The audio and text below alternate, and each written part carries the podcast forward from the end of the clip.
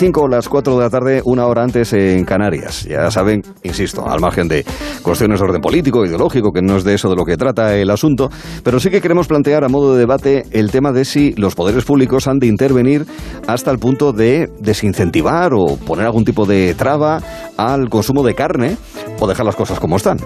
El caso es que ese tema eh, nos sirve de inspiración para saludar con el principal pretexto de que son subcampeones del mundo, a Alba Morán. ¿Qué tal estás, Alba? Buenas tardes. Buenas tardes. Y a Iván Rico. ¿Qué tal, Iván? Muy buenas. Hola, buenas tardes. Y gracias por estar aquí en Gelo en verano para que nos contéis vuestra historia, porque enhorabuena, acabáis de ser subcampeones del mundo de debate universitario en español, Alba. Sí, sí, así es. Estamos muy contentos. Todavía no nos lo creemos. No me extraña. Es una pena que haya sido telemático. En este caso ha sido en Ecuador. Lo organizaba una, una entidad eh, ecuatoriana. Ha sido de manera telepresencial como lo habéis hecho, ¿no, Iván? Sí, estaría mucho mejor haber podido visitar Ecuador y conocer algo más de su cultura, Ya. Pero creo que la experiencia es muy buena igualmente a pesar de tener que hacerlo desde casa. Sí, señor. Bueno, en más de una ocasión hemos hablado aquí en Gelo y hemos contado la experiencia de los debatientes eh, y este juego que hay entre América Latina y España, ¿verdad?, para combinar los campeonatos eh, mundiales. El año pasado no se pudo organizar, claro, con el Sarao en el, El que año nos pasado lo que sucedió fue que se aplazó y Mm. se hizo en Navidad. Sí, Eso sí. fue nuestra primera experiencia también online. Claro. Y, y es muy distinto hacerlo en telepresencial a hacerlo con la gente delante, mirándole a la cara al contrincante, Iván. Sí que cambia bastante la percepción cuando estás dentro del debate, aunque creo que la esencia sigue siendo la misma, porque seguimos teniendo nuestros 15 minutos para hablar entre nosotros sin que nadie nos moleste, seguimos teniendo nosotros esa capacidad de inventar lo que queremos decir o de pensar qué es lo que queremos decir antes del debate que creo que es la esencia del formato. Entonces, sí que se echa un poco en falta, sobre todo después de los debates, el salir de la sala de debate y poder hablar con la gente, Comentarlo. poder interactuar más con ellos, pero aún así lo intentamos. Alba y yo somos de las parejas que Sí. intentamos después de los debates dentro de estas salas virtuales quedarnos hablando con el resto de equipos para poder por lo menos socializar y tener ese Claro. puntito de socialización que te aporta. Lo que muchos estudiantes universitarios y sus profesores no han podido hacer este pasado curso y a ver el que viene.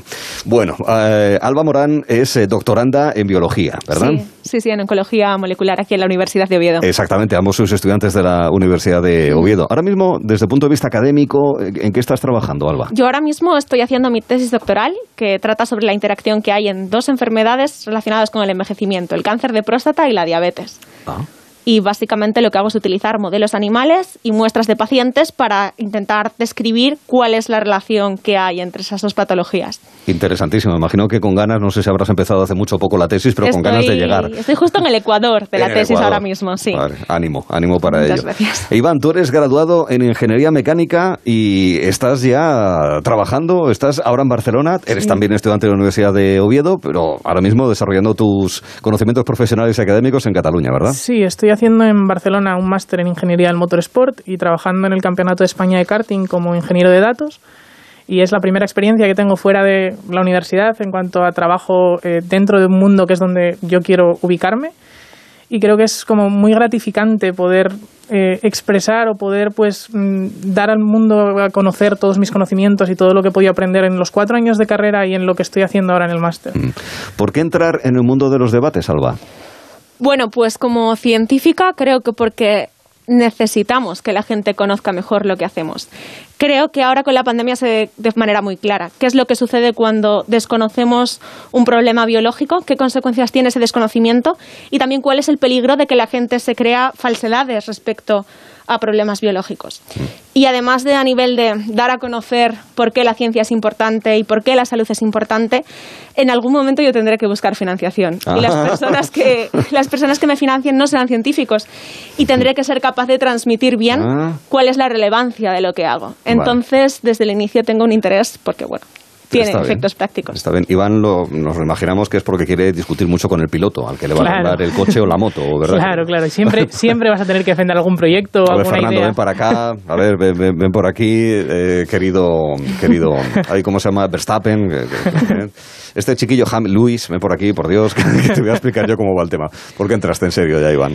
Pues entré porque tenía como muchas ganas de saber qué era el debate. Eh, Siempre, como en las películas y en las series americanas, estamos constantemente viendo Hmm, que sí, tanto verdad. en institutos como en universidades tenemos como esta cultura de, del debate y en España pues yo no tenía constancia cuando entré en la universidad de que esto se hacía. Entonces, a través de varios conocidos, conocí pues eh, el debate universitario dentro de la Universidad de Oviedo y un poquito indagando y trabajando con Alba desde el principio y con Hmm. mucha otra gente, pues aquí estamos. Muy bien.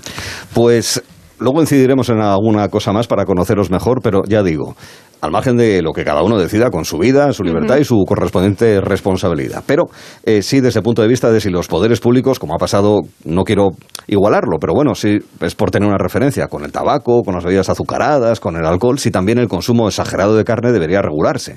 Y también de qué tipo de carne, en fin, es una cuestión eh, que podemos eh, plantear en esos términos, como políticas públicas. Entonces, lo que os planteo con tres minutos de exposición, dos de réplica y uno de contrarréplica, es que argumentéis, uno a favor de que el poder público intervenga en esto y otro que va eh, a pedir que las cosas por lo menos se queden como están. Tú eres, Alba, favorable, otra cosa es que íntimamente sea así o no, pero tú eres la que tiene que argumentar a favor de que sí se intervenga en ese aspecto, mientras que Iván es bastante más escéptico, con lo cual, si os parece, vamos a empezar esta, que no es competición sino exhibición, con los tres minutos iniciales desde ya con Alba. Bien. Tenemos que ser conscientes de que actualmente existe una inminente crisis climática, consecuencia en buena medida de cuáles son nuestros medios de producción. Uno de los principales problemas a los que nos enfrentamos es que existe una gran explotación de los recursos naturales, en dos sentidos. Produciendo ganadería extensiva, ocupando hábitats que deberían estar dedicados a especies salvajes y también para producir alimento para ese ganado, con cultivos extensivos, sobre todo, por ejemplo, la soja en Latinoamérica.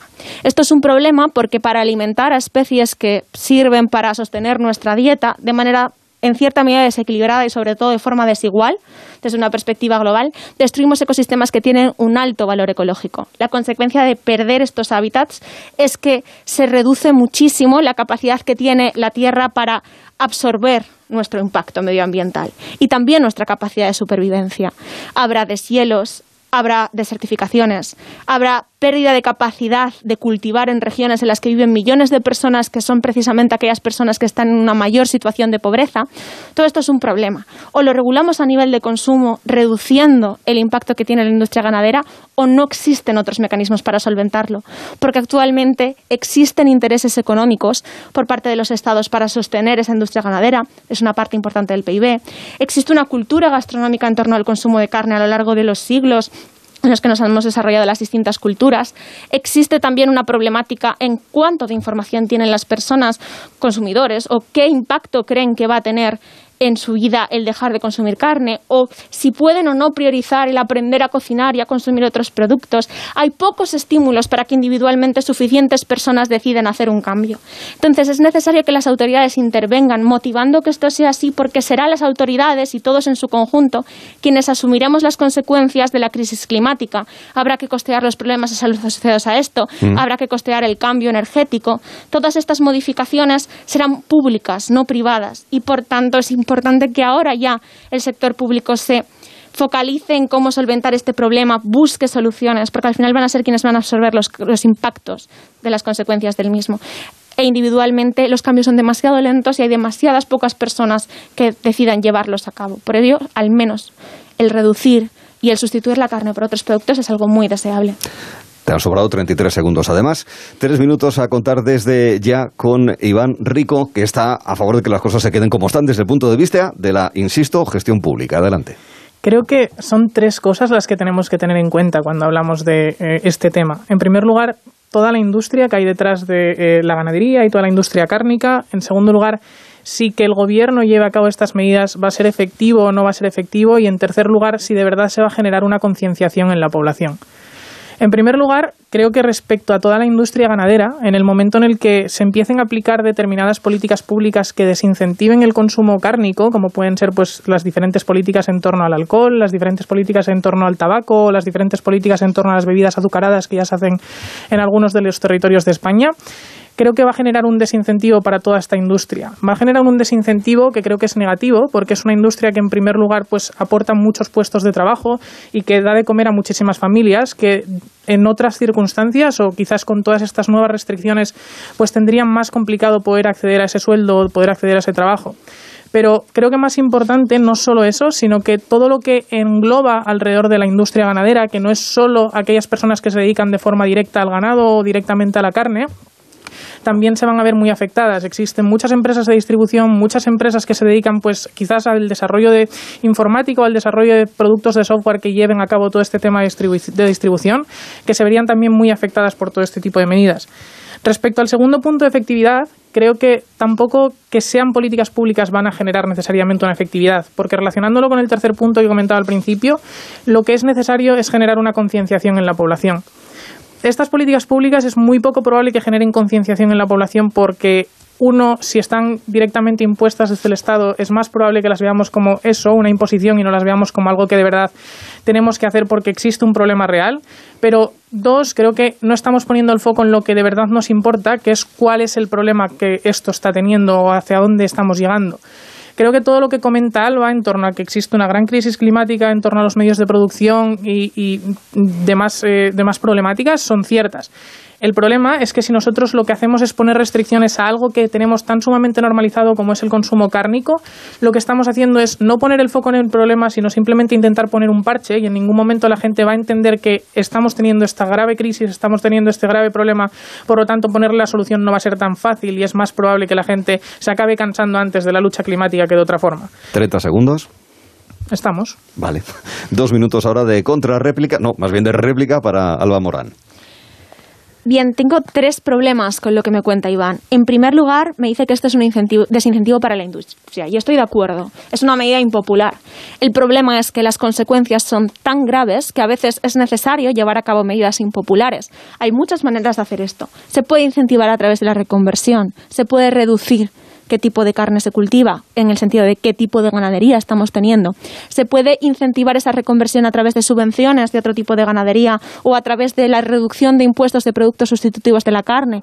Estos incentivos no tienen por qué ser moralistas, no tienen por qué ser discutir o reñir al consumidor directamente, no darle una regañina por sus hábitos de consumo, sino que más bien puede hacerse desde la oferta de una nueva oportunidad, la oferta de contribuir al medio ambiente, la oferta de mejorar el mundo en el que vivimos. Y esto se hace, por ejemplo, subiendo los impuestos a los productos cárnicos y reduciéndoselos a aquellos que a lo mejor son de ganadería ecológica o que son sustitutivos de la carne. También podemos dar una mejor educación a nivel nutricional, porque si bien es cierto que es necesario el consumo de proteínas, es falso que necesitemos consumir productos cárnicos y de origen animal todos los días. De hecho, en circunstancias primarias o primitivas, el ser humano no tendría acceso a esta cantidad de carne. Esto ya está demostrado a nivel médico. Y tampoco es cierto que tengamos que consumir los ultraprocesados cárnicos que se vienen consumiendo actualmente y que probablemente son una de las principales fuentes de proteína para muchas personas. Además, creo que tengo un problema respecto a la concienciación. Como ya decía, esto se puede hacer de forma positiva. Si funciona con la reducción de velocidad en el tráfico, ¿por qué no va a funcionar? Si funcionan las campañas de seguridad vial, ¿por qué no va a funcionar? Creo que eso es una, una, generalización apresurada, ¿no? Y en último, me dices un parche. Es cierto, pero es que luchar contra las petroleras es algo que es mucho más difícil y algo tenemos que hacer. Mm. Incluso si no es lo más efectivo, es mejor algo que nada, mm. aunque es una medida paliativa. Dos minutos para Iván Rico para contraargumentar. Creo que el mayor problema es efectivamente que existen muchos intereses económicos, no solo en torno a la industria cárnica, sino en torno a todas las industrias que de verdad afectan dentro del cambio climático. Creo que si lo que nosotros tenemos que intentar es reducir los efectos que están teniendo nuestro trabajo, nuestros, eh, nuestras acciones con respecto al cambio climático, debemos atacarlos de forma frontal y no de forma lateral. Cuando nosotros atacamos algo que está excesivamente normalizado, está excesivamente eh, controlado por todo el mundo y todos sabemos que vamos a comer carne o que comemos carne porque es algo que nos gusta, porque es algo que hacemos porque lo tenemos interiorizado en nosotros, es cuando generamos un problema porque no estamos poniendo la solución eh, como foco de, de lo que estamos haciendo. Creo que lo más efectivo es generar una narrativa para con la industria o generar unos incentivos a la industria para que efectivamente hagan esta reconversión. Pero esa reconversión no la van a hacer a través de que nosotros desincentivemos que la gente consuma, porque lo, que, lo único que generamos con eso es que la industria se enfade en tanto que no van a poder generar tanto beneficio o no van a poder generar, eh, no van a poder desarrollar su trabajo de la manera más óptima. Creo que lo que se debe hacer es efectivamente darle incentivos por parte de las instituciones, por parte del Estado, a todas estas eh, industrias que se dedican a la, producción de carne, para que cambien su modelo productivo. En el momento en el que lo que hagamos sea de forma indirecta hacer que los consumidores puedan acabar cambiando su forma de consumir será más efectivo que si de forma directa les estamos imponiendo determinadas condiciones para que tengan que hacerlo. Lo único que conseguimos cuando les imponemos de forma directa una forma de eh, comportarse es probablemente generar más rechazo y menos concienciación. Sin embargo, si lo hacemos de forma progresiva, aunque sea por detrás o aunque sea a través de cambios que sean moderados y mm, a través de un consenso con las determinadas partes y con las determinadas industrias, es cuando es más probable que acabemos consiguiendo el cambio y más probable que acabemos consiguiendo la concienciación. Y un minuto de cierre, Alba yo creo que es cierto que este tipo de medidas incomodan. Incomodan porque van contra nuestra tradición gastronómica, incomodan porque va contra la industria, incomodan porque a priori van a reducir puestos de trabajo, pero son la mejor alternativa. Creo que como existen tantos incentivos para mantener esta forma de producir y estos hábitos de consumo porque son rentables económicamente y además porque son fáciles, es aquello a lo que estamos acostumbrados. Es mucho más sencillo romper con ellos si hacemos algún tipo de oposición. Creo además que el Estado tiene el deber de hacerlo porque va a ser quien va a tener que las consecuencias de que no se haga en caso de que sea así. Y creo en última instancia que no me importa que la industria se enfade si consigo un modelo más ético, más sostenible y que termina teniendo menos repercusiones negativas sobre el medio ambiente y por tanto sobre la salud de todas las personas. Y un minuto para Iván recuperando mis tres primeros puntos, creo que lo más importante es, uno, hacer que la industria siga estando cómoda, dos, hacer que la medida que tomemos sea efectiva y tres, generar una concienciación de verdad en la ciudadanía. Creo que en el momento en el que no conseguimos tener en cuenta esos tres puntos y esas tres opciones y esos tres puntos de vista de los determinados actores que afecta esta medida que quiere tomar el gobierno, lo más probable es que no salga bien lo que tenemos que hacer es intentar, uno, hacer que la industria esté de acuerdo con lo que estamos haciendo y es muy poco probable que estén de acuerdo con lo que estamos haciendo si lo que estamos es directamente poniéndoles trabas a los consumidores para que compren sus productos. Dos, conseguir algo que sea efectivo y que sea efectivo en tanto que la gente entienda por qué se está haciendo y entienda que va a conseguir un cambio a través de las cosas que se están haciendo. Si nosotros solamente imponemos determinadas formas de vivir, determinadas formas de hacer, es muy poco probable que acabemos consiguiendo una concienciación en la gente y que de verdad sepan qué es lo que está pasando. Por eso creo que las medidas no son efectivas. ¿Gana el de la última palabra, Alba? No. Aquí no, hablamos de, de, victorias ni demás. Quedaros un segundín porque de victorias hemos hablado y mucho durante los Juegos Olímpicos y siguen llegando más eh, deportistas y también personas que nos pueden contar más de los Juegos Olímpicos de Tokio. Y con ellas está Rafa Fernández. ¿Qué tal, Rafa? Hola Arturo, ¿cómo estás? Muy bien. Pues eh, sí, estamos eh, recién saliditos aquí del aeropuerto donde está el presidente del Comité Olímpico Español eh, y podemos escuchar lo que, lo que está diciendo porque Alejandro Blanco viene más que contento después de las 17 medallas. Habrá que hacer balance global y habrá que también hacer un poquito de autocrítica, pero ahora mismo nos muestra felicidad.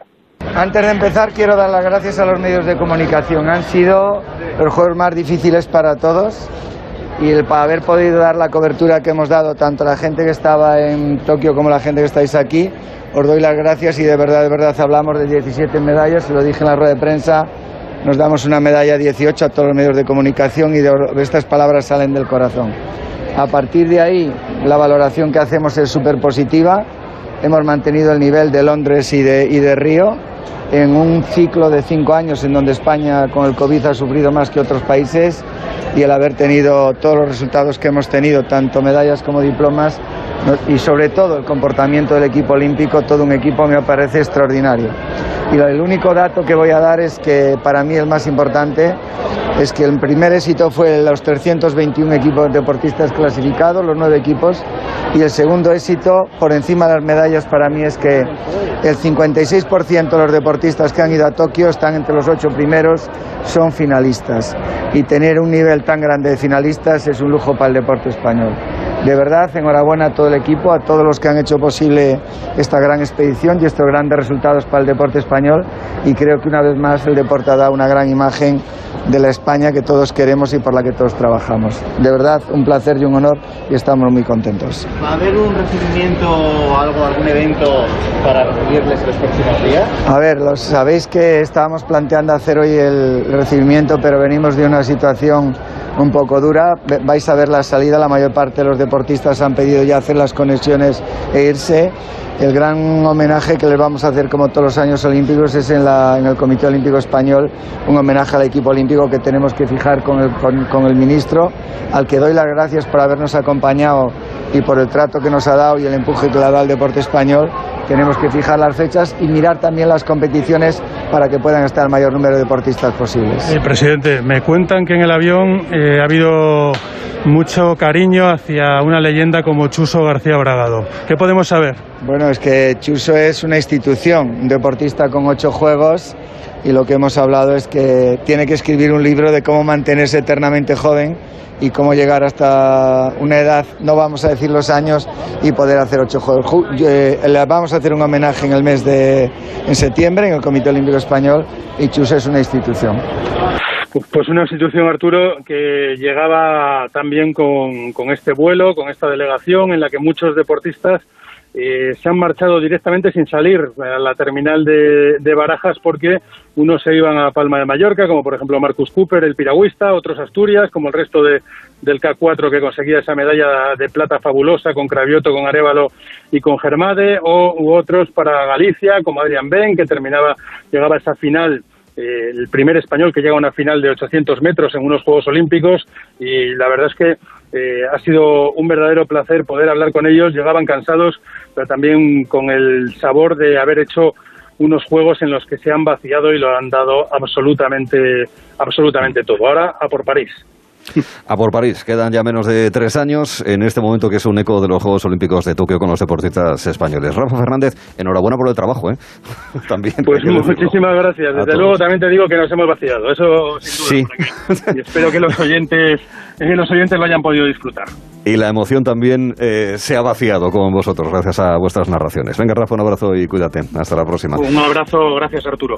Eh, chicos, Iván Rico, Alba Morán, quedaos, que queremos conoceros un poquito más eh, para eh, incluso valorar lo que ha sido este debate de exhibición en Gelo. Gelo en verano, con Arturo Tellez, en Onda Cero. Ahora en